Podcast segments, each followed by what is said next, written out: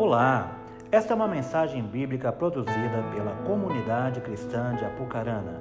Abra o seu coração com fé para edificar a sua vida. Eu espero que tenha expectativa no teu coração a respeito de algo que Deus vai derramar aqui, amém?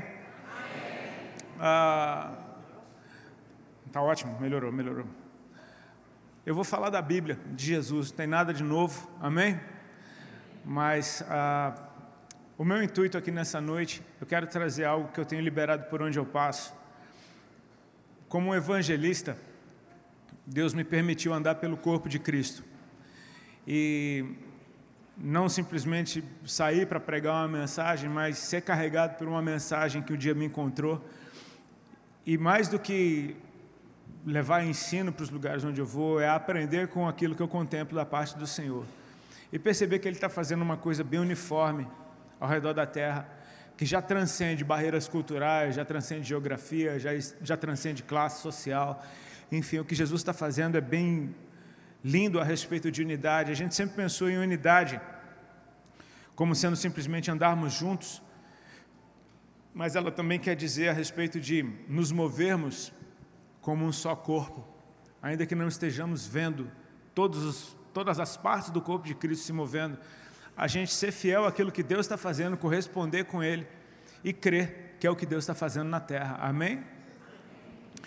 Irmãos, ah, eu estou muito feliz com aquilo que eu tenho visto da parte do Senhor e eu, eu queria, no mínimo, instigar o teu coração a a não ser simplesmente como alguém que reage àquilo que está acontecendo, mas alguém que aprendeu a jogar xadrez. Amém? Eu nunca fui bom de xadrez, mas eu sei mais ou menos o princípio da coisa. Bons jogadores de xadrez, eles antecipam movimentos. Eles pensam em inúmeras probabilidades, possibilidades, eles antecipam movimentos. Ah, eu aceitei Jesus há 18 anos atrás. E nesses 18 anos eu vi inúmeros ventos da parte do Senhor soprando sobre a nossa nação. Épocas em que a, a adoração estava em evidência, enfim, parecia que Deus, de certa forma, ele jogava uma luz numa área do corpo de Cristo, e ele estava dizendo: É isso que eu estou fazendo agora. Ele não rejeita aquilo que não está sobre essa luz, mas os nossos ofícios ministeriais, eles são para edificação do corpo. Então parece que Deus de tempos em tempos ele dá atenção para uma parte do corpo. Tenta imaginar como um, um triatleta, amém? O corpo dele inteiro tem que estar funcionando. Mas quando é hora de correr, a ênfase está nas pernas dele. Na hora de nadar, os braços entram em ação. E, e, então você consegue entender que assim não é desprezando outras partes do corpo, mas de tempos em tempos Deus joga luz sobre uma área do corpo. E uma coisa que eu aprendi nesse, nesse tempo em que eu vi o Senhor se movendo, de certa forma jogando luz sobre partes do corpo, é que sempre tem algo novo da parte de Deus. Quando a gente acha que isso é o que Deus está fazendo agora, então vamos fazer uma tenda aqui em homenagem ao que Deus está fazendo agora. Aí Deus já vem fazendo uma coisa nova. E se você travou naquilo que Deus fez porque estava bom demais ou porque talvez fosse a tua área, a tua afinidade, você tem, corre o grande risco de simplesmente ficar para trás. Amém? O Senhor Jesus disse que a gente vai seguir Ele ouvindo a Sua voz. Ele disse: As minhas ovelhas ouvem a minha voz, reconhecem e me seguem. Ou seja, não é por vista, mas é por estar próximo do Senhor. Deus não está gritando com as suas ovelhas, Ele chama elas pelo nome, como a gente acabou de cantar. Então Ele nos atrai para perto dele. Se você tiver os seus ouvidos abertos, seus ouvidos abertos, ainda que de olhos fechados, você pode acompanhar Jesus de perto. Amém? Sabe, quando Jesus lá em Isaías, ele diz: Eu sou conhecido ah, no meio do meu povo por aquele, por aquele que abriu o mar vermelho e fez o povo passar em terra seca. Aí ele continua dizendo: Eis que agora estou fazendo uma coisa nova e ela está saindo à luz. Porventura vocês não percebem? Agora eu estou colocando um rio no deserto. Veja como isso é importante. No meio do povo de Israel, eles tinham os testemunhos de que Deus abriu o mar vermelho aquele povo passou. Ou seja, o nosso Deus abriu um caminho seco no meio do mar. Amém? Aí o mesmo Deus está dizendo: Olha, que eu estou fazendo uma coisa nova e eu espero que vocês percebam. É a mesma coisa, é um caminho, só que agora é o oposto: é um caminho molhado no meio da terra seca. Você percebe que é o mesmo Deus fazendo a mesma coisa, só que uma coisa é o oposto da outra. Por que, que isso é tão sério? Porque num caminho seco você passa correndo, num caminho molhado você tem que entrar nadando, você vai ter que mergulhar. Então tem um jeito novo de se mover naquilo que Deus está fazendo. Eu percebo que o Senhor, ele, a gente está numa conferência agora, e eu tenho certeza que tem muitas casas reunidas aqui. Eu não chamo de igrejas, eu só conheço uma, mas eu digo muitas casas reunidas. Tem alguém aqui que faz parte de outros ministérios que não esse aqui onde a gente está se reunindo? Levanta a tua mão. Glória a Deus, quase metade. Então, assim, é um tempo em que a gente está saindo das casas para ouvir a respeito de Jesus. Tem grandes ajuntamentos acontecendo em inúmeros lugares pessoas jovens pregando nas praças. Agora nós teremos estádios de futebol lotados para a igreja de Jesus. Tudo isso está acontecendo. Ou seja, você percebe que Deus está soprando algo a respeito de evangelismo. Eu tenho ouvido da boca de é, inúmeros companheiros de ministério, amigos, meu que, amigos meus que ministram também, e eles compartilham que bem antes de eu nascer para Cristo, o Brasil já recebe palavras proféticas de que seria uma nação que enviaria missionários para o mundo inteiro. E eu creio nesse fluxo. O que vem volta. Amém?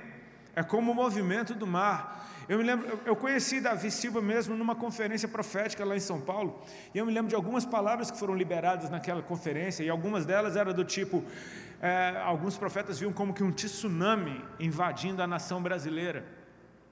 E a gente sempre pensava, meu, é, será que é literal isso? Vai vir um tsunami, vai acabar com a nação, porque a nação está em pecado, não sei o quê. E a gente precisa entender uma linguagem espiritual. Eu não sei se você é familiar com tsunamis, tiveram alguns no Japão, na Indonésia, alguns anos atrás. Uma coisa que é um sinal de um tsunami é que o mar recolhe primeiro, ele afasta, ele recua. Ou seja, a faixa de areia fica bem larga. É algo que recolhe para depois invadir. Depois que invade, ele volta de novo. O movimento do mar é desse jeito. E Deus muitas vezes ele faz assim, ele envia, depois ele traz de volta, e ele envia e ele traz de volta. A gente precisa aprender esse movimento do Senhor. Amém? Há tempo de plantar e há tempo de colher, há tempo de sorrir, há tempo de chorar. Você não vai ficar rindo a vida inteira nem chorando a vida inteira. Amém?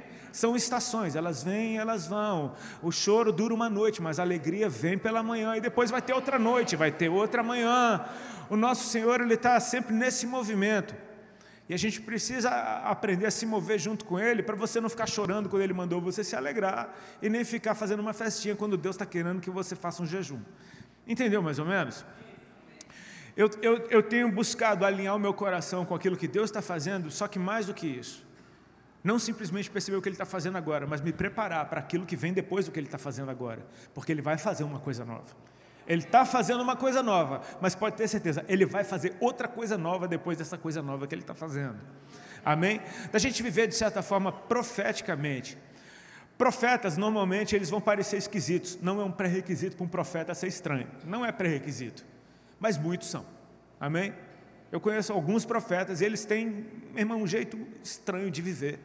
E você fala, cara, que bom que é de Jesus, né? porque, porque se é Jesus está bom, se vem do céu, ainda que seja um lençol cheio de animal impuro, eh, tudo bem, eu creio que vem de Deus, é bom. Mas uma coisa que eu percebo a respeito de profetas e, e da estranheza deles, é que Deus mostrou uma coisa para eles primeiro. E cara, se Deus te mostrou uma coisa nova, você não consegue mais viver debaixo de algo que já passou. Deus disse que não vai fazer coisa alguma sem mostrar antes aos seus servos os profetas. Então a gente precisa dar ouvidos aos profetas, não simplesmente a um ou a outro, porque a gente corre o risco de entrar numa profetada, enfim. Mas eu entendo que a igreja é um corpo profético. Então a gente ouve a voz profética da igreja e, cara, Deus não fala uma coisa, Deus não fechou monopólio com ninguém. Amém? Deus está falando com a sua igreja. Então a gente percebe o que Deus está fazendo no meio da sua igreja. Profetas, eles viram alguma coisa nova da parte do Senhor, eles têm o, o, o encargo de comunicar isso para a igreja. Às vezes com palavras, tipo arrependei-vos porque está próximo o reino dos céus, às vezes com um modo de viver que já está chamando à existência aquilo que vem na frente. Por exemplo, uma vez eu vi uma história de um profeta americano que o Senhor recolheu algum tempo atrás, chamado Bob Jones reconhecido pela comunidade cristã internacional como um verdadeiro profeta do Senhor. E no velório dele foram inúmeras, inúmeras as histórias que as pessoas tinham a respeito da marca que esse profeta deixou na vida deles. E uma das histórias muito engraçadas é que ele estava em Kansas, numa cidade por onde ele morou por um tempo, tinha uma reunião à tarde, e ele aparece naquela reunião e era um, um clima, estava um clima gostoso, acho que era primavera ou era outono, não sei, estava um clima gostoso. E ele aparece lá com um casaco de neve. E todo mundo ficou, é, irmão, tá quente hoje, hein? Ele falou, é, mas eu estava orando de manhã e Deus me falou que ia nevar. Então ele me mandou sair com meu casaco de neve. Bom, para encurtar uma longa história, nevou naquele dia, uma neve totalmente que ninguém esperava, nevou e aquela pessoa era a única preparada para aquela neve que caiu. Você percebe mais ou menos? Os profetas são esquisitinhos. Por quê? Porque eles estão passo na frente do tempo. Amém? Você está vivendo aqui, está verão e a gente está com roupa de verão. Agora, a gente não pode rejeitar aquilo que já passou, crendo que nunca vai mais passar. É a mesma coisa de você jogar todos os teus casacos fora, porque agora é verão. Querido, você sabe que depois do verão vai vir frio de novo e você precisa estar preparado. Amém? Então, o que eu queria deixar aqui com vocês, acho que foi a introdução mais longa que eu já fiz na minha vida, mas é algo a respeito da gente se preparar para aquilo que está vindo. A gente está vendo grandes ajuntamentos para o lado de fora. E sabe o que eu percebo? Que depois disso, depois desse avanço, vem um puxar para dentro de novo. Eu quero já entregar a cereja do bolo, o fim da mensagem. Se preparem para a nova onda vai ser a igreja local. Amém? Eu tenho percebido isso claramente, que a nova onda, o novo barato, a moda, digamos assim, vai ser a igreja local. Preparar salas de aula, preparar ambientes como esse, que não vai ter muito parecer nem muita formosura, não vai ter muita luz nem muito som, mas vai ter tempo, vai ter quietude, vai ter sede e a sede não é simplesmente de experimentar um transe novo. A gente está no meio de uma geração que se acostumou a usar drogas. E, cara, Deus não é uma droga. Amém? Ele é muito mais do que qualquer coisa que esse mundo possa tentar desenhar. Amém? Sim, Ele nos dá experiências maravilhosas, mas o intuito de Deus não é te deixar viciado numa experiência, é te dar fundamentos para você caminhar a vida inteira. Amém? Lâmpada para os meus pés, luz para os meus caminhos é a tua palavra, Senhor.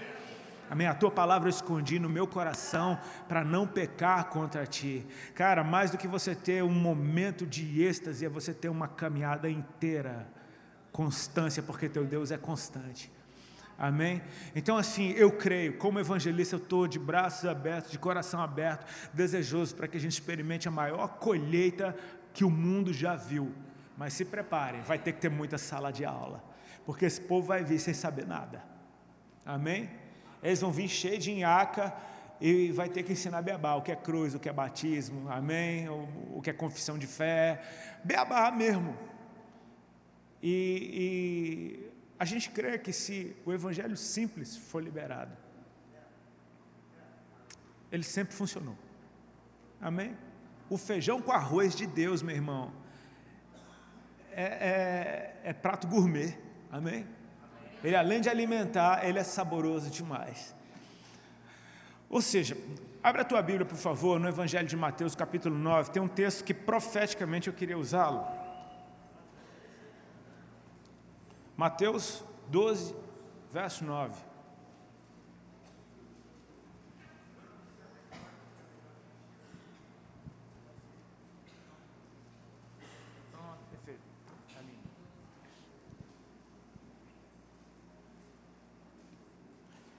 Prometo que eu não vou demorar muito e a gente tem uma vigília para ir daqui a pouco, né? ainda temos que comer, meu irmão, porque a gente só pensa em comer, nós somos crentes. Mateus 12, 9 diz assim: Saindo daquele lugar, dirigiu-se à sinagoga deles, e estava ali um homem com uma das mãos atrofiada. Procurando um motivo para acusar Jesus, eles lhe perguntaram: É permitido curar no sábado? Ele lhes respondeu: qual de vocês, se tiver uma ovelha e ela cair num buraco no sábado, não irá pegá-la e tirá-la tirá de lá? Quanto mais vale um homem do que uma ovelha? Portanto, é permitido fazer o bem no sábado.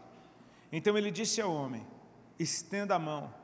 Ele a estendeu e ela foi restaurada e ficou boa como a outra, somente até aí. Tenta pegar esse texto profeticamente, amém? Imagine uma igreja em descanso. Imagine um ambiente como esse, confortável. Ah, é o sábado para o judeu. Tenta, tenta associar uma coisa com a outra. Um período em que simplesmente ah, era para você aprender a desfrutar do Senhor e a religiosidade te aprisionou num ambiente que você não pode fazer nada. E por muitas vezes a gente entende, quando as coisas estão feitas, o sábado ele, ele foi isso. Quando Deus fez toda a sua obra, no sétimo dia ele descansou de toda a sua obra. Ele viu que era bom. Ele, é um tempo que o próprio Deus ele nos deu o exemplo do que fazer. Contempla aquilo que você fez, para, descansa, desfruta do Senhor, apresenta isso a Ele. Mas a religião não entende é, descanso, prazer, parece que essas coisas são proibidas. Então se tornou uma prisão. E Jesus está tá dizendo, ele está afirmando antes desse, desse, versículo que a gente leu: Eu sou Senhor no sábado. O que Jesus está querendo dizer é: Eu sou o próprio sábado. Eu sou o descanso. Cara. Amém? Aquele que vem a mim eu o aliviarei. Amém? Se permanecer, vai encontrar o descanso para a sua alma. Amém? Ele é o próprio descanso. Então eles estão nesse ambiente, tentando imaginar um ambiente em que está tudo certinho, aparentemente está tudo bem, aparentemente está perfeito. E eles perguntam: é lícito curar no sábado? Veja que pergunta idiota. Essa pergunta a respeito de é lícito curar no sábado já está dizendo o quão doente aquele povo está. E Jesus usa um exemplo de algo acontecendo do lado de fora em relação àqueles homens e dizendo de certa forma: vocês sabem a resposta. Qual de vocês, ele diz, qual de vocês, tendo uma ovelha, a ovelha não está dentro da igreja, tendo uma ovelha, é a vida de vocês do lado de fora, vendo ela cair num buraco no sábado, você não faz todo o esforço para tirar ela dali? Ou seja, de certa forma eles concordavam, sim, eu faria isso. Aí Jesus diz: quanto mais vale um homem do que uma ovelha. Então é lícito fazer o bem no sábado. Aí eu amo quando Jesus, além de ensinar algo a respeito do reino, ele faz algo para provar o ensino dele e o poder que ele carrega. Tinha um homem ali com uma das mãos atrofiada. Tenta, eu vou dar o exemplo comigo mesmo. Essa mão que está segurando o microfone, entenda que essa é atrofiada. Ela não estica, ela não tem muito uso. Ela está ali simplesmente, está ali. A outra funciona perfeitamente. Então Jesus diz, encontra esse homem e no meio de todo mundo, no meio desse ensino, ele parece que mostra para a igreja o que ele vai fazer a partir de agora. Ele diz: estenda a mão. Você percebe? Perguntaram se é lícito fazer o bem no sábado. Ele deu o exemplo de uma igreja, de uma ovelha caindo no buraco e alguém fazendo todo o esforço para tirar ela dali. E tem um homem com a mão encolhida. Ele está dizendo: agora eu vou te curar e eu vou te mostrar qual é a cura para você. Estenda a mão. E no momento que aquele homem estende a mão, ele foi curado. E ela ficou sã, igual a outra. Ou seja, quando eu orava sobre isso, o Senhor me falava algo do tipo: vou curar de dentro para fora. E não é simplesmente curar uma cura interior que vai se manifestar no teu físico. Foi algo mais profundo. O Senhor falou para mim: eu quero curar a minha igreja do lado de dentro, para que ela leve vida e luz para o lado de fora. Ou seja, o mundo está esperando por uma igreja curada, que possa alcançar. Então Jesus está curando a gente do lado de dentro para que a gente possa levar a vida do lado de fora. Amém? De certa forma, aquele homem era o exemplo daquela igreja. Vocês são como esse cara. Está aqui do lado de dentro, está doente nem sabe. Eu vou curar você. Eu vou só te pedir, estende a mão. No momento que você estender a sua mão, você vai ficar completamente curado. De certa forma, Jesus está restaurando até o sacerdócio dentro da casa. Não sei se você é familiar com o Antigo Testamento, ninguém com defeito podia servir dentro do templo. E agora aquele homem com defeito dentro do templo pode servir. Amém? Então isso fala de um sacerdócio. Perceba que alguém que estava com a mão atrofiada e teve essa mão curada por estendê-la, ele não ficou com outro defeito que agora essa mão não encolhe de volta. Tipo assim, é, o que aconteceu com você, cara? É, Jesus mandou estender a mão, cara, e simplesmente isso aconteceu. E agora minha mão travou. Talvez meu ministério seja para orar pelas pessoas no culto. Amém? Amém? Aleluia. Tipo, você vai arrumar um outro problema. Você concorda comigo que uma mão que estava atrofiada foi curada por estender? Se ela ficar estendida o tempo inteiro, ela tem outro problema igualzinho aquele? Então, o que eu quero falar diante de toda a introdução que eu dei é que sim, nós somos evangelistas e é, é, é uma estação em que Jesus está soprando luz sobre o evangelismo. Mas o evangelismo, para ser eficaz, ele vai e ele volta. Amém? O evangelista não é um membro solto do corpo. O evangelista pertence ao corpo. Se você solta uma mão e ela sai andando por aí, é família Adams, velho. Amém?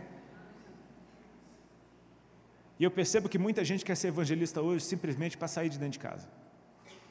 Simplesmente para não ter um pastor sobre a sua vida, simplesmente para não ter uma voz paterna te dizendo: tu está errado, come direito, senta direito na mesa, não fala assim com seu irmão. Sabe aquela voz chata que sem ela você vira um monstro?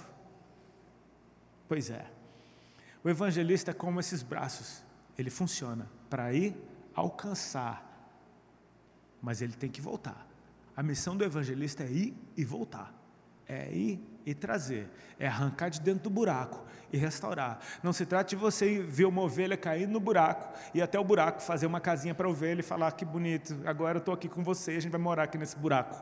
Não, você tira ela do buraco que ela está e restaura ela para o aprisco das ovelhas e bota ela em comunidade de novo. Ou seja, o nosso alvo é ir e voltar. Amém?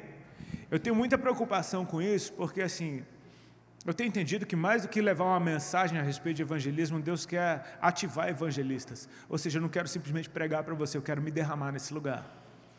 E eu tenho preocupação em passar saúde para você e não passar uma nhaca minha para você. Amém? Tipo, uma vez eu comi um abacaxi lá em Recife. O abacaxi do Nordeste é o melhor do mundo. Eu conto essa história em vários lugares, você deve ter ouvido. Eu, eu pedi esse abacaxi antes do culto de domingo porque eu sei que o abacaxi do Nordeste realmente, não morro de inveja não, mas é o melhor que existe. Eu pedi e ele veio bom, rapaz, ele veio maravilhoso mesmo, ele veio com tudo que ele tinha de bom, com a cor perfeita, a temperatura perfeita, cortado lindamente, e estava doce. Eu botei aquilo na boca e falei, meu Deus, era tudo que eu esperava desse abacaxi. Só que no final ele tinha um gosto estranho. Quando eu terminava aquela rodeada, sabe que você termina, ficava uma nhacazinha na minha boca. E aí eu percebi, meu irmão, cortaram o abacaxi com a mesma faca que usaram para cortar a cebola. E a cebola é onipresente. Meu irmão, se você esfaquear alguém com a faca que cortaram a cebola, o cadáver fede a cebola. Tudo fede a cebola depois que a cebola passou. E, cara, foi engraçado porque aquilo, tipo assim, eu não tenho, não foi um discernimento espiritual, eu simplesmente me toquei que o gosto que eu estava sentindo estranho era cebola no meio do abacaxi. Lógico, eu associei, cortaram o abacaxi com a faca que usaram para cortar a cebola. E no meio dessa minha meditação super espiritual, o Senhor falou comigo, Ele falou, cuidado então para você não virar isso. Você está levando uma palavra que é doce, que é perfeita, ela é suficiente. Agora, se você não tiver com o coração puro, vai passar uma cebola sua que não tem nada a ver com aquilo. Vai ser bom, vai alimentar, vai matar a sede, mas vai deixar um gostinho esquisito no final. Ou seja, eu tenho preocupação de passar saúde para vocês. Amém? Quando a gente está falando de ativar evangelista, eu não estou falando de esvaziar a igreja porque todo mundo agora vai para a rua não, eu estou falando de, ok, a gente vai com uma missão, voltar. A gente vai e volta. Sabe por quê? Porque a gente tem casa, a gente não é solto. O nosso ministério opera do lado de fora, mas serve do lado de dentro. Evangelistas estão para servir o corpo de Cristo. Amém? Evangelista tem pai, evangelista precisa mais de pastor do que qualquer um, porque ele opera do lado de fora. E se ele não for debaixo de bênção, ele apanha. Amém? O que eu quero falar é que assim, a igreja local, a casa, precisa te reconhecer em primeiro lugar. Você quer, você quer exercer qualquer coisa que você vai exercer no corpo de Cristo para a edificação da igreja, você vai precisar ser reconhecido pela casa. Amém? Então você primeiro precisa ter casa. Amém? E quando você tiver casa e a casa te reconhecer, você pode ir para onde você for, porque a casa está contigo aonde você for. Você não saiu da casa para servir do lado de fora, a casa foi junto contigo, porque a casa te reconheceu e te enviou. Deixa eu contar para vocês um breve testemunho do dia que eu fui ungido, separado como evangelista. Eu congrego no Mevan, lá em Itajaí. O nome do meu pastor é Luiz Hermínio. Eu estava ministrando numa escola ministerial e o Senhor me tocou para naquela foi a primeira vez que eu preguei sobre um evangelista lá onde eu congrego. E eu estava ministrando mais ou menos a respeito do, do, ofício de evangelista, contando passagens bíblicas onde evangelistas foram eficazes, enfim. Nisso, um dos pastores da casa, o pastor Jackson, virou para o Luiz Hermínio e falou: Deus está mandando a gente ungir ele como evangelista hoje. E o, e o Luiz falou para o Jackson: normalmente a gente consagra as pessoas para o ministério na convenção. Mas eles concordaram com uma coisa, eles falaram: se acontecer alguma coisa estranha, fora do comum, a gente vai entender que, que era de Deus. Concordaram com isso, eu continuei pregando. Na hora que eu terminei a mensagem, pedi para o pessoal ficar de pé. Eu ia orar para a ativação de evangelistas. A oração que eu ia ministrar no final era a respeito você que se vê como um evangelista, vem aqui na frente, eu quero orar por você. Na hora que eu pedi para o povo ficar de pé, estourou um poste e apagou a luz, não só da igreja, mas apagou a luz do quarteirão inteiro. Não é aqueles problemas de luz que volta rápido. Estourou um poste, velho. Não tem o que fazer. No fim do culto, acabou o culto. Apagou a luz, apagou o microfone, apagou a câmera, apagou tudo. Ficou no breu. Eu pensei, agora o culto arruinou na hora da oração, velho. Na hora da oração, na hora do, do grande finale. Acabou. Só que nisso os pastores se olharam e falaram: aconteceu uma coisa fora do comum. E cara, foi engraçado, porque eu não estava entendendo nada, eles chegaram em mim e contaram essa história, tendo que gritar na igreja porque não tinha mais microfone. E eu fui ungido como evangelista, na frente de todo mundo, sem ninguém ver. Isso foi muito legal. De certa forma aconteceu no secreto para se tornar luz lado de fora. O que é que eu quero dizer com isso? Eu passo mais tempo do lado de fora da casa que eu congrego hoje, mas ela vem junto comigo, porque ela me viu ela me reconheceu e ela me enviou, ela me abençoa. E o simples fato de eu estar falando o nome do meu pastor e dizendo que eu tenho uma casa, diz que eu pertenço a um lugar. Eu posso passar anos sem ir lá, mas eu pertenço àquele lugar, àquele povo, meu pastor, e se eu tiver alguma pitanga para chorar, vai ser na orelha deles que vai ser. Amém? Glória a Deus pelo WhatsApp, por todas as tecnologias que a gente tem hoje em dia. Amém? Mas a gente vai para voltar. Amém? A gente não vai para simplesmente fazer uma festa e essa festa vai durar uma vida inteira do lado de fora. Festas acontecem, mas existe o tempo de lavar a casa depois. Amém? Então a gente vai para trazer. Tem algumas, alguns textos bíblicos que fala, tem um que fala muito forte comigo sobre isso. Que é quando Deus chama o profeta Samuel para uma conversa e diz assim: Até quando você vai ter pena de Saul, sendo que eu já o rejeitei? Saul, o primeiro rei de Israel, deu umas mancadas que Deus falou, cara, não dá com esse cara mais. E Samuel, como foi aquele que ungiu Saul como rei, naturalmente tinha um carinho gigante por Saul e devia estar numa intercessão, Senhor, restaura Saul. Senhor, tem misericórdia de Saul. Senhor, Saul é bom, ele não é ruim assim não. Senhor, dá uma chance a mais para Saul. E Deus está tipo assim, lá, lá, lá, lá, lá. E Deus fala, chega Samuel, na boa. Até quando? Você vai ter pena dele, sendo que eu já o rejeitei. Então é tempo de você se mover junto comigo. É, é Deus alinhando o profeta, amém?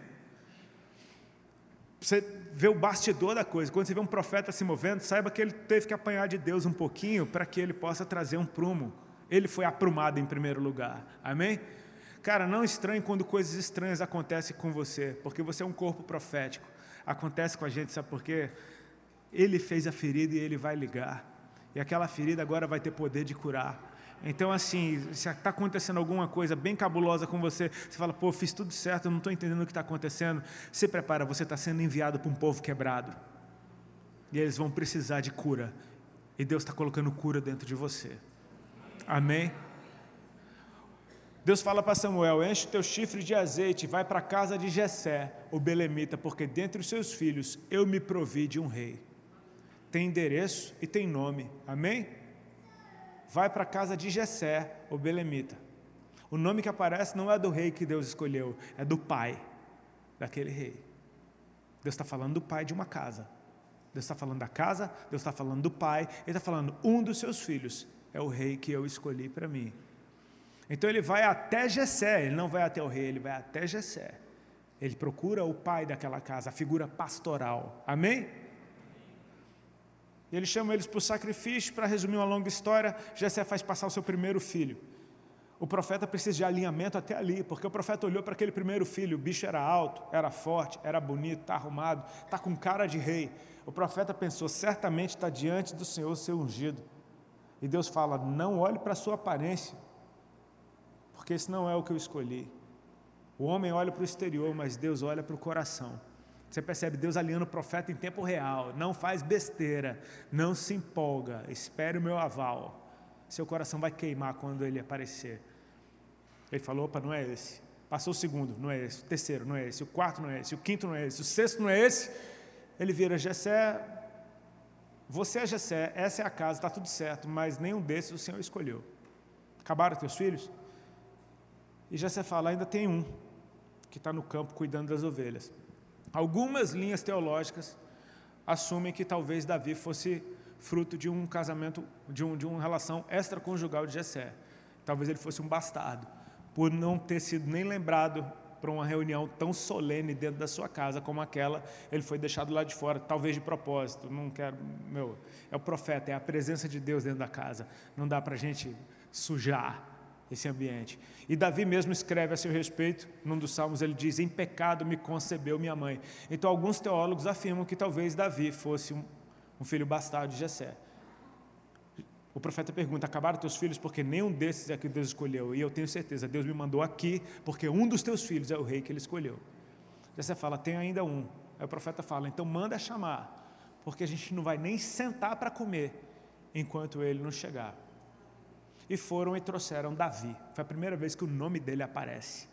Davi chegou. Eu tenho certeza que ele não chegou bonitinho que nem os outros. Ele não chegou de banho tomado, não chegou com a roupa limpa, não chegou cheiroso. Amém? Deve ter chegado do jeito que estava, corrido, trazido às pressas. Só que a Bíblia diz que ele era ruivo de belos olhos e de boa aparência. Ou seja, isso é lindo, porque você pode ter certeza que aquele que acabou de chegar pode estar tá feio, cara. Mas Deus acha lindo. Amém?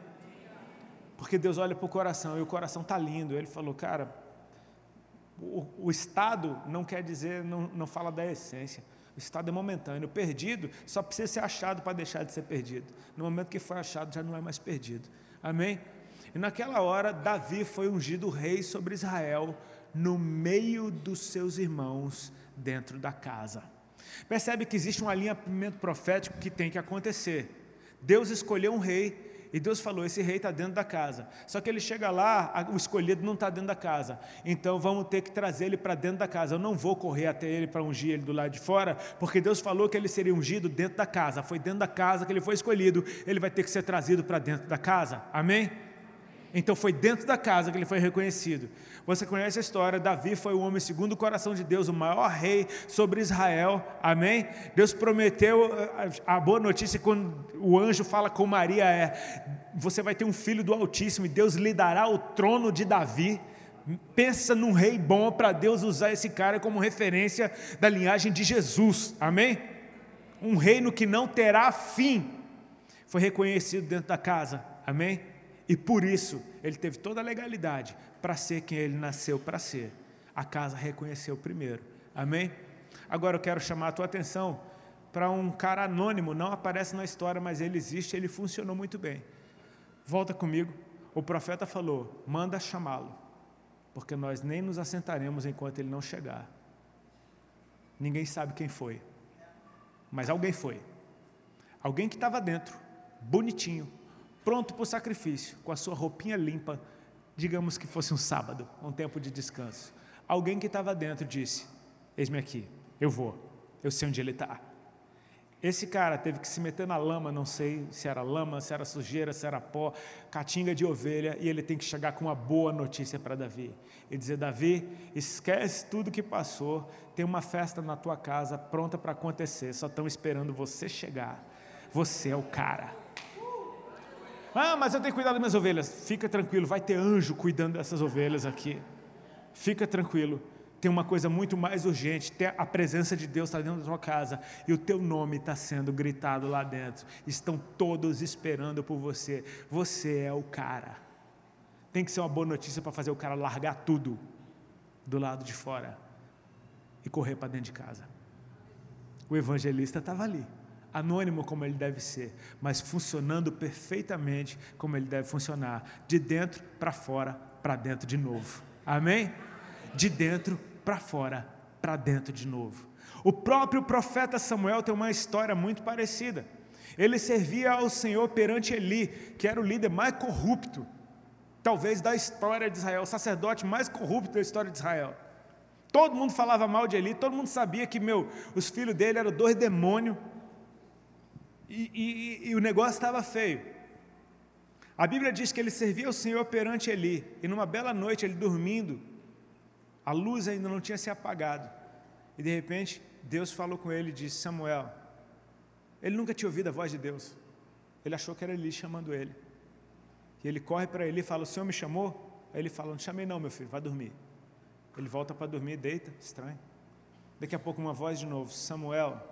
Ele volta para ele: O senhor me chamou? Chamei, não, meu filho, volta para dormir. Ele deita. Daqui a pouco vem a voz de novo: Samuel. Ele volta para ele. Nessa, ele se tocou. Ele podia ser corrupto, mas era homem de Deus, cara. É isso que a gente precisa aprender, sabe? Que tipo assim, ah, aquele cara tá cheio de BO, tá todo errado, mas é um homem de Deus que está todo errado. Não deixou de ser homem de Deus porque está todo errado. Amém? Você vai ter muita coisa boa para aprender com quem está errado. E assim, não é para aprender o erro, é para aprender o que vem da parte do Senhor. Ele diz para Samuel, é o Senhor que está falando com o menino. Ele diz: Samuel, a próxima vez que essa voz te chamar, você vai dizer: Fala, Senhor, porque o teu servo ouve. É, cara, o cara todo torto ensinou o menino a falar com Deus. Aí Samuel já deita cheio de expectativa: Meu Deus, será que aquela voz vai vir de novo? E a Bíblia diz que a presença do Senhor encheu aquele lugar. Ou seja, quando tem uma expectativa por Deus, você sente a presença antes da voz soar, amém? A presença de Deus encheu aquele lugar e ele ouviu Samuel. Ele falou igualzinho o seu pai espiritual tinha dito: Fala, Senhor, porque o teu servo ouve. E aí lá vem Deus, cara. E adivinha o que, é que Deus falou para Samuel? Deus falou mal de Eli. Cara, Deus falou mal de Eli, até Deus fala mal de Eli, cara. Deus falou assim, ó, eis que eu estou para fazer uma coisa em Israel, a qual todo aquele que ouvir lhe tinirão ambos os ouvidos. Me levantarei contra a casa de Eli, e a sua iniquidade não vai ser tirada nem com sacrifício nem com holocausto, porque os seus filhos se fizeram execráveis e ele não os repreendeu. Você percebe que Deus não mandou Samuel fazer nada? Deus só deixou Samuel saber. E eu creio que isso é uma baita de uma prova de fogo, velho. Porque se é uma geração rebelde, o cara pensa: bom, todo mundo fala mal de Eli, e Deus falou que vai acabar com Eli, já sei, pega uma faca, vai lá e mata Eli enquanto ele está dormindo, e fala, foi Deus que mandou, fiz a obra do Senhor. Deus não mandou ele fazer nada, Deus só deixou ele saber, Deus falou, eu vou fazer, só estou te deixando saber. No outro dia, Samuel abriu as portas da casa do Senhor como se nada tivesse acontecido. E o velho aquele de que até Deus fala mal, aparece. Sabe como é que Samuel tratou ele? Igual. Eis-me aqui, Senhor, precisa de alguma coisa?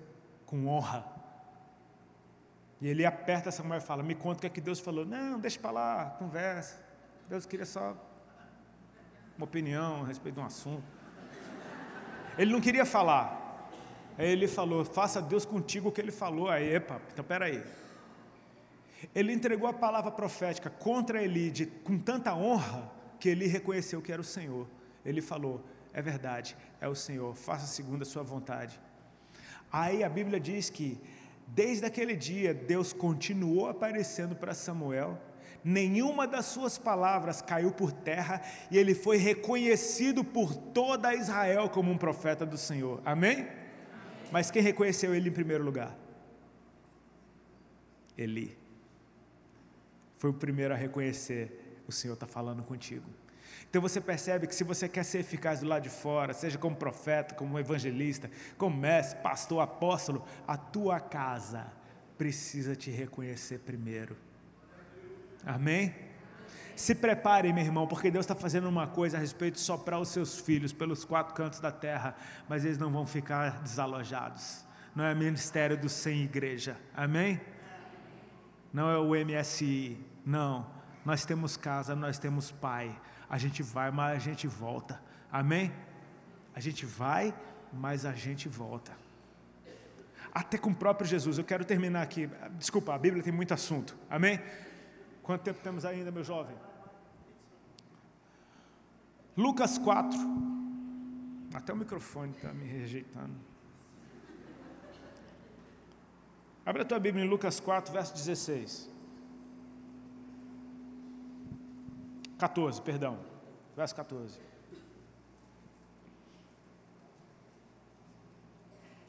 Lucas 4, verso 14 em diante.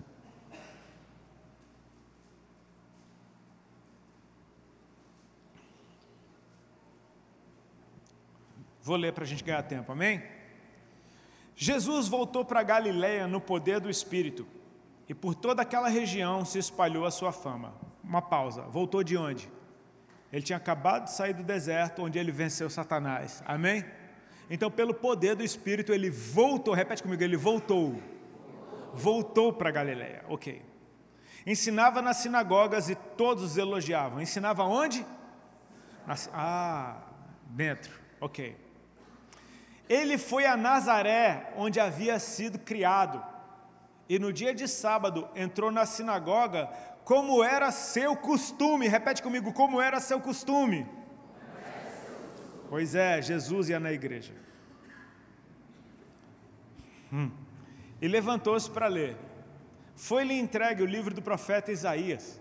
Abriu e encontrou o lugar onde está escrito: O Espírito do Senhor está sobre mim, porque ele me ungiu para pregar boas novas aos pobres. Ele me enviou para proclamar liberdade aos presos e recuperação da vista aos cegos, para libertar os oprimidos e proclamar o ano da graça do Senhor.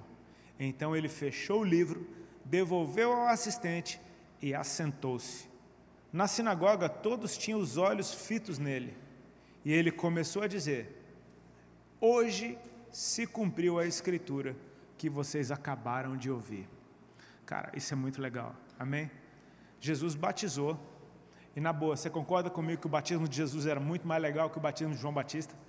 João Batista falava: Eu batizo com água, mas ele vai batizar com Espírito Santo e com fogo. Amém? Quando Jesus aparece, João Batista fala: Me batiza. Porque ele sabia que o batismo de Jesus era muito melhor que o dele. Só que Jesus fala: Nos convém cumprir toda a justiça. Então Jesus se submete ao batismo de João, que é um batismo para remissão de pecado. Jesus nem precisava, ele não tinha pecado. Mas ele cumpre a justiça. Então o Espírito do Senhor veio sobre ele, o céu rasgou, o Pai falou: meu irmão, partida ganha, velho. Só entra em Jerusalém já tomando o que é teu, porque o Pai falou, todo mundo viu, João Batista testificou: esse é o Cordeiro de Deus que tira o pecado do mundo. O Espírito desceu, todo mundo viu. Só que o que acontece? O Espírito leva Jesus para o deserto, e lá Jesus, depois de jejuar 40 dias e 40 noites, venceu o diabo, amém? Do jeito que é para você vencer também sujeitai-vos a Deus, resistir ao diabo e ele foge de vocês. Esse versículo se cumpriu em Jesus no deserto. Ele se sujeitou a Deus, a palavra de Deus, a sua identidade, a vontade do Senhor em primeiro lugar, porque assim, ó, isso é muito legal.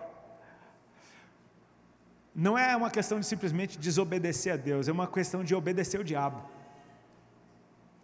Você percebe isso? Que quando Adão comeu do fruto proibido no jardim, ele não só desobedeceu a Deus, ele obedeceu o cão. Então ele trocou de mestre. Você percebe como isso é sério? Então, assim, se você obedece o cão, ele é o teu Senhor. E Jesus deixou bem claro naquele diálogo com o diabo no deserto: Eu tenho um Senhor e o meu Senhor é Deus. E assim, ainda que você esteja usando a Escritura para me pedir para fazer alguma coisa, eu não faço porque é você que está me pedindo. Então eu só obedeço a Deus. Jesus venceu o diabo ali e o diabo nunca mais foi um problema para Jesus. Amém? Ou seja, depois de vencer o próprio cão, o que é que Jesus faz? Ele volta para sua terra natal, para o lugar onde ele foi criado. Ele tem um êxodo de volta para casa. E dentro da casa, ele pega o livro do profeta Isaías, como era o seu costume, e ele lê: O Espírito do Senhor Deus está sobre mim. Glória a Deus por isso, amém? E me ungiu para pregar boas novas aos quebrantados, a curar os quebrantados de coração, a curar, abrir a visão aos cegos, a libertar os algemados. Amém? De repente ele senta e ele fala: Hoje se cumpriu essa escritura que vocês acabaram de ouvir. Tem duas coisas aqui que eu queria ressaltar para a gente terminar. Em primeiro lugar, a gente entende que o ministério de curar os quebrantados, libertar os algemados, a gente sempre pensa em que está do lado de fora, na sarjeta na rua, nas drogas, na prostituição, nas cadeias. Você sempre pensa que está lá de fora. Só que Jesus não proclamou isso do lado de fora, ele proclamou isso do lado de dentro. Então adivinha quem são os primeiros cegos que ele quer abrir os olhos? Adivinha quem são os primeiros algemados que ele quer libertar? Adivinha quem são os primeiros? Ele quer curar de dentro para fora. Amém? Só que mais do que isso, ele falou: O Espírito do Senhor está sobre mim agora e me ungiu, e hoje se cumpriu isso que vocês acabaram de ouvir. Cara, você percebe que o próprio Espírito de Deus teve o zelo de trazer Jesus para dentro de casa, para ungir ele do lado de dentro, para que ele seja vida do lado de fora. Isso teve que se cumprir do lado de dentro. Amém? Eu poderia usar mais um monte de texto bíblico só para te falar da mesma coisa, mas eu creio que o recado já está mais do que dado e, e remoído. É um tempo em que sim, o Senhor está soprando favor para o lado de fora. Cara, você vai ver o, o tanto de tranqueira que vai entrar por essas portas. Se preparem, amém? Se preparem, meu irmão, para o povo mais estranho da face da terra entrar dentro da igreja. Aqueles que estão xingando a igreja vão entrar chorando, por favor, me ame. Amém? E você vai ter que estar pronto para amar. Prepara as cadeiras, prepara as salas de aula, preparem os mestres do lado de dentro. Mas não é a respeito de evangelistas esse tempo. Sim, mas os mestres vão ter que estar prontos. Porque o evangelista vai funcionar, ele vai trazer. E quando trouxer é para ficar olhando, é para ensinar, é para limpar. Cadê os pastores? Amém? Cadê os apóstolos para liberar destino e olhar para o lado de fora, entendendo que o reino de Deus não se trata de quatro paredes, se trata desse mundo que Deus amou de tal maneira ao ponto de dar o seu filho. Amém? É um tempo de uma casa edificada, de ministério, de, um, de casas íntegras, no sentido de integral, de ter tudo funcionando dentro dessa casa. Amém? Se prepare para ir, sabendo que sua missão só vai ser cumprida se você voltar com aquele que você foi buscar. Se coloca de pé, por favor, a gente vai orar.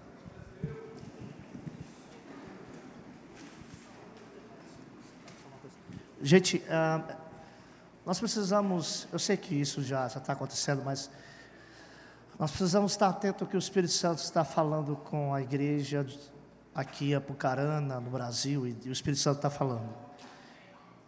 Essa conferência tem esse nome porque nós entendemos que a primeira vez e eu não, não ia falar isso porque eu estava pedindo que, se é para falar alguma coisa, ele vai citar. Então, ele citou algo que está dentro dessa, desse tema que nós cremos.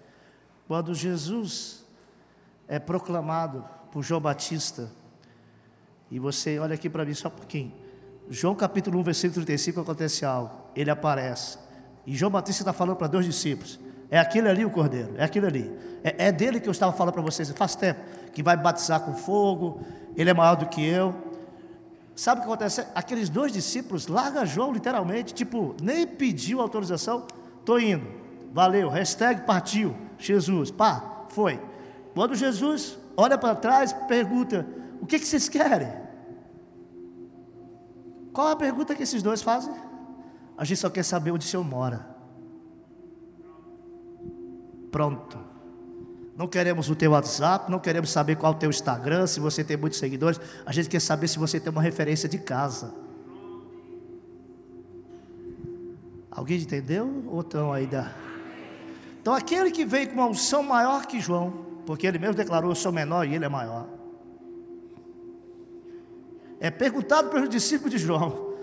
Não perguntou, Senhor, e olha que a pergunta foi: O que é que você quer? Gente, eu não sei de vocês, mas se você tivesse uma grande oportunidade de Jesus aparecer na sua frente e perguntar: O que é que você quer? Eles podiam ter dito: Põe a mão na cabeça e transfere essa unção, porque João está falando que você tem uma unção aí que é violenta. Sabe qual? A única pergunta que eles fazem: Só queremos saber onde você mora. A gente quer saber quem é a sua família, sua casa, seus pais.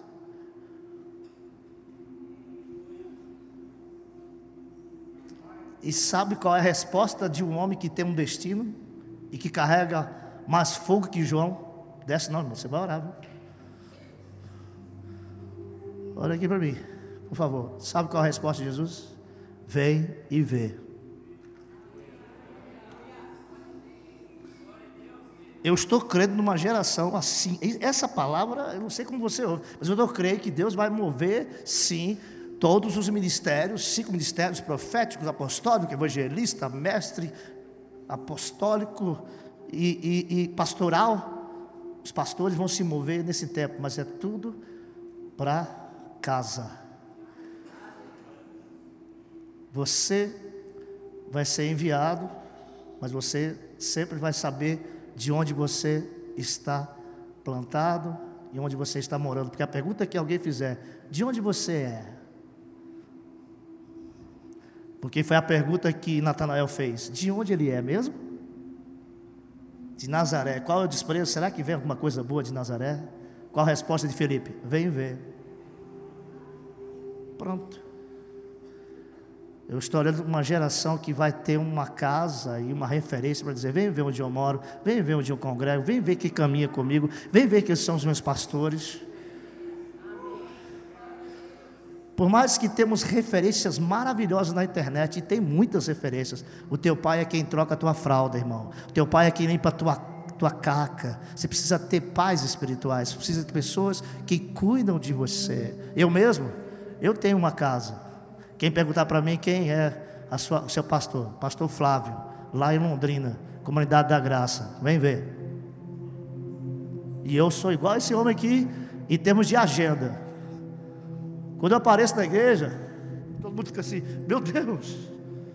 Mas eles sabem, eles me enviam e a gente sabe o que Davi está fazendo. Mas eu tenho uma casa. E essa oração eu sei que ele vai estar orando por isso. É, você precisa ter uma casa. Você precisa ter pessoas que te cubram, e esse reconhecimento vai acontecer primeiro na sua casa. Rodolfo. Pai, debaixo desse ambiente que o Senhor gerou, que a tua palavra gerou, nós queremos chamar a existência saúde. Saúde no estender da mão entendendo que ela estende para voltar, para ir, para voltar, ela fica sã como a outra. Eu, eu oro pela restauração profética dos movimentos da igreja. Que tudo seja para a tua glória, Senhor. Que haja alinhamento, que haja alegria em ver o outro se mover diferente da minha forma que eu me movo. Que haja uma cultura de honra, de tratar aquilo que o outro carrega como sendo mais precioso do que aquilo que eu mesmo tenho. Entendendo que eu preciso andar com gente que se move diferente de mim, porque ele se move de um jeito que eu não sei me mover. Respeitando e dando valor àquilo que o Senhor nos confiou, nós tratamos esses dons e talentos que o Senhor concedeu para cada um como sendo presentes do céu, e toda boa dádiva, todo dom perfeito vem do alto do Pai das luzes, em quem não há mudança nem sombra de variação. Portanto, nós estamos aqui, Senhor, e eu te peço, repousa a tua presença sobre esse lugar e permaneça. Venha e permaneça sobre esse lugar. Prepare os nossos corações não só para aquilo que o Senhor está fazendo agora ao redor do mundo, mas para aquilo que vai acontecer depois disso que está acontecendo. Senhor, nós queremos estar profeticamente alinhados com o teu coração. Nos dê o privilégio de ouvir de primeira mão da tua boca, de ouvir o som do céu, até que a tua igreja produza um som que o mundo consiga entender. Sim, Senhor. O mundo não consegue ouvir o céu, mas a tua igreja consegue. Então fala com a tua igreja, e a tua igreja vai aprender a se comunicar com o mundo do lado de fora. Ainda que não faça sentido para nós, vai fazer sentido para alguém. E nós chamamos a existência os frutos, não só teoria, não só uma preparação, mas nós chamamos a existência os frutos. Nós chamamos a existência, Senhor, esses reis que estão do lado de fora sendo tratados como bastardos. Nós chamamos a existência essas princesas que estão se prostituindo do lado de fora. Nós chamamos a existência, Senhor, essas mentes brilhantes que estão cozinhando no crack, na maconha, na cocaína. Nós chamamos a existência, a volta deles para dentro de casa, ao lugar, ao lugar que eles pertencem aos teus olhos. Nós queremos ligar a árvore genealógica espiritual deles na casa para a qual o Senhor está preparando.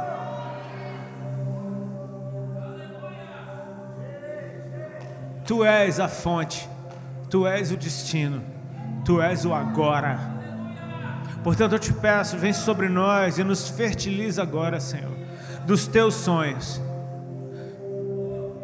Existem multidões dentro de nós e nós queremos dizer sim para Ti hoje, até que eles venham à existência, até que eles se manifestem.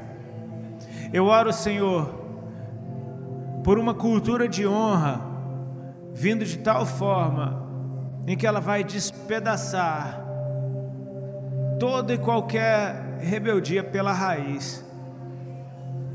Rebeldia não significa ser cego, ser surdo, não ter opinião e não pensar, mas quebrar princípios de honra. E todo princípio que você quebra vai quebrar você lá na frente. Honre aqueles que vieram antes, para que eles te abençoem. O papel dos mais novos é honrar os mais velhos. O dos mais velhos é abençoar os mais novos. E que haja essa conversão de coração de pais e filhos. E nós chamamos a existência, Senhor, uma casa onde as gerações caminham juntas, entendendo formas diferentes de se mover. Que seja tudo para a tua glória, em nome de Jesus. Amém.